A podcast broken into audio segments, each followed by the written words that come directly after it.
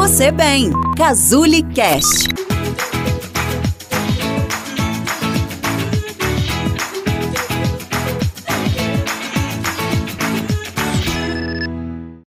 Desde o início da pandemia, se fala muito sobre os efeitos e os comprometimentos físicos que esse vírus pode trazer, inclusive as consequências da pandemia. Mas você já parou para pensar qual é o adoecimento psíquico ou o sofrimento emocional que essa pandemia pode trazer para as pessoas? Esse é o assunto do vídeo de hoje. Meu nome é Renata Giovannini, eu sou psicóloga, terapeuta cognitivo comportamental na Casuli. Houve um agravamento muito grande dos transtornos mentais na população.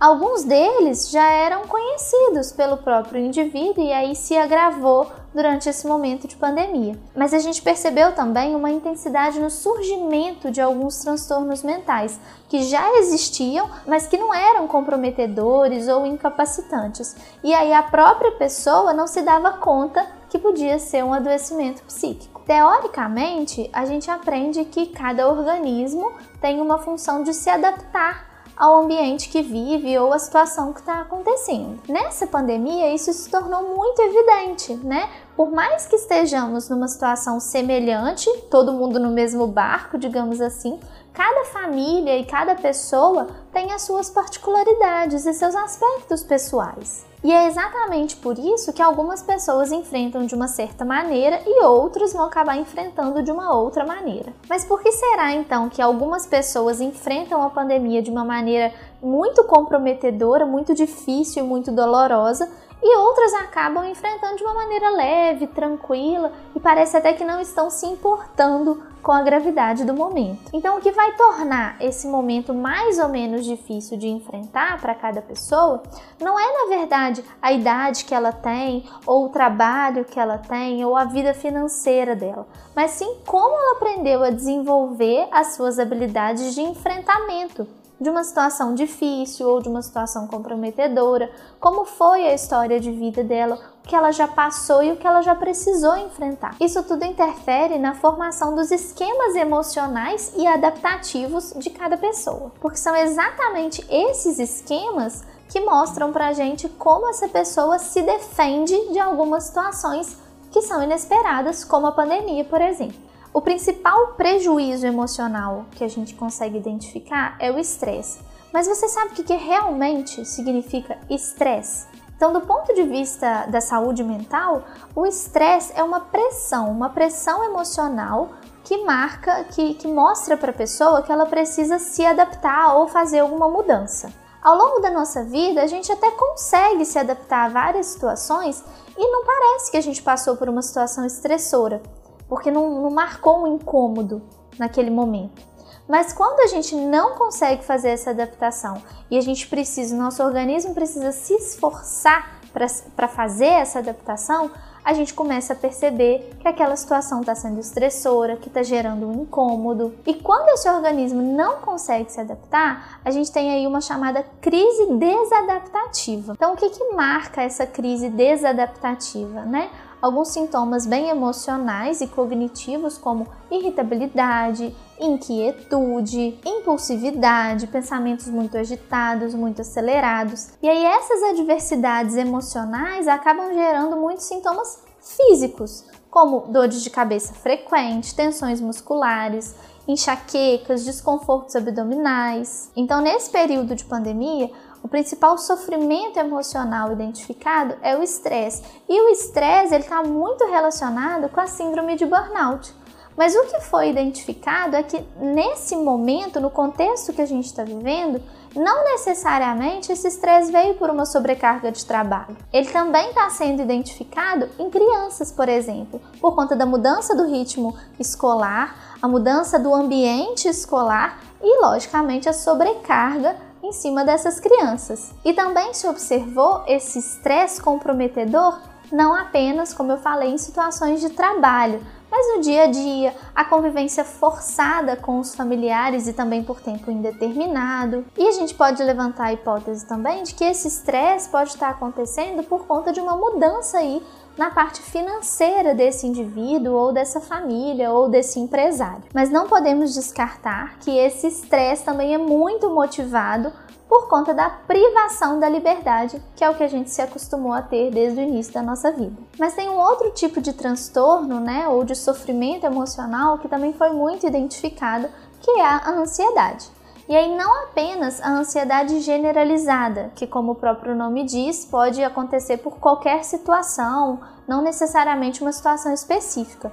Mas a gente precisa falar também sobre as fobias e os ataques de pânico, que aí sim se manifestam por conta de uma ansiedade, que são situações mais específicas e discriminadas, ou seja, só acontecem diante daquele evento ou daquela situação, e não de forma generalizada, como um transtorno de ansiedade generalizado, por exemplo. Então, além do estresse que a gente falou, da ansiedade, das fobias e dos ataques de pânico, houve também um aumento muito grande nos quadros de depressão. E aqui a gente não está falando daquelas pessoas que já tinham um transtorno de depressão e que já eram medicadas e já faziam um acompanhamento. É possível observar que o acompanhamento não inibiu uma, uma possível crise depressiva.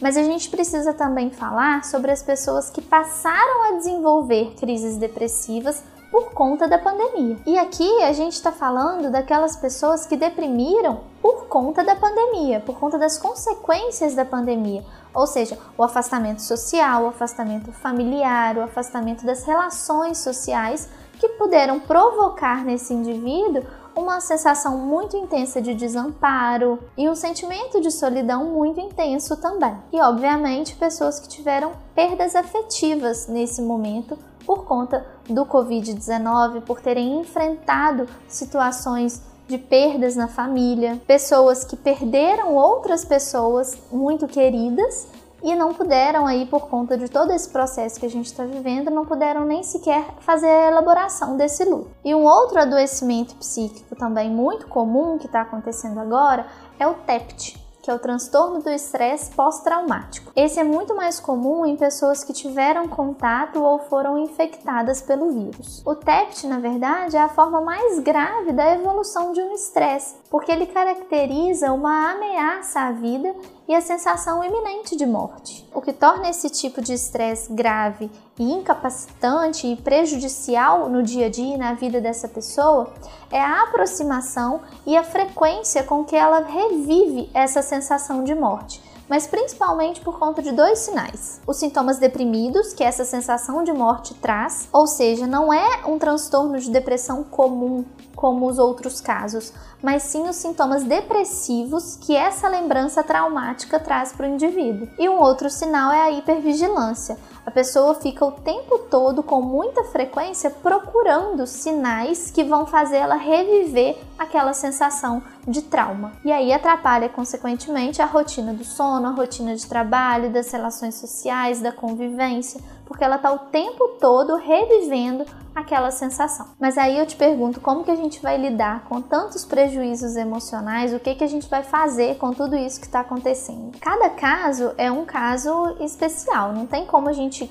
inventar aqui uma receita de bolo ou fazer uma fórmula mágica que vai tratar todas as pessoas de uma forma igual a gente precisa criar mecanismos de defesa para a pessoa poder eh, se elaborar e se entender melhor no momento que ela está passando por uma crise. Para isso, a gente pode até simular algumas situações para preparar essa pessoa para viver essa situação quando ela realmente de fato acontecer. O mais importante é que a gente precisa de um profissional capacitado para poder fazer essa antecipação. Então, a procura por um profissional de psicologia ou por um psiquiatra para fazer começar né, um, um, um, acompanhamento terapêutico é muito importante nesse momento. Mas o mais importante para a gente ressaltar aqui nesse vídeo são os impactos emocionais que a pandemia está trazendo para todo mundo. Não é nada fácil lidar ou conviver com uma pessoa que tenha um transtorno mental ou que está sofrendo emocionalmente. Então, que a gente possa, nesse momento, criar um pouco mais de empatia, entender o momento que a pessoa está vivendo, entender como ela está pensando, qual é a forma desses pensamentos e como você pode fazer para ajudá-la. Porque o que mais agrava ou o que mais dificulta a procura por um acompanhamento ou por um tratamento é a falta de compreensão das outras pessoas inclusive das pessoas próximas. Então, se esse amparo, se esse carinho, se esse cuidado não vier de quem está ali do ladinho da gente, pode ser que a recuperação e o tratamento dessa pessoa seja um pouco mais demorado, complicado. Eu espero que você tenha gostado desse vídeo. Se você lembrou de alguém, se você se identificou, compartilha com seus amigos e até a próxima.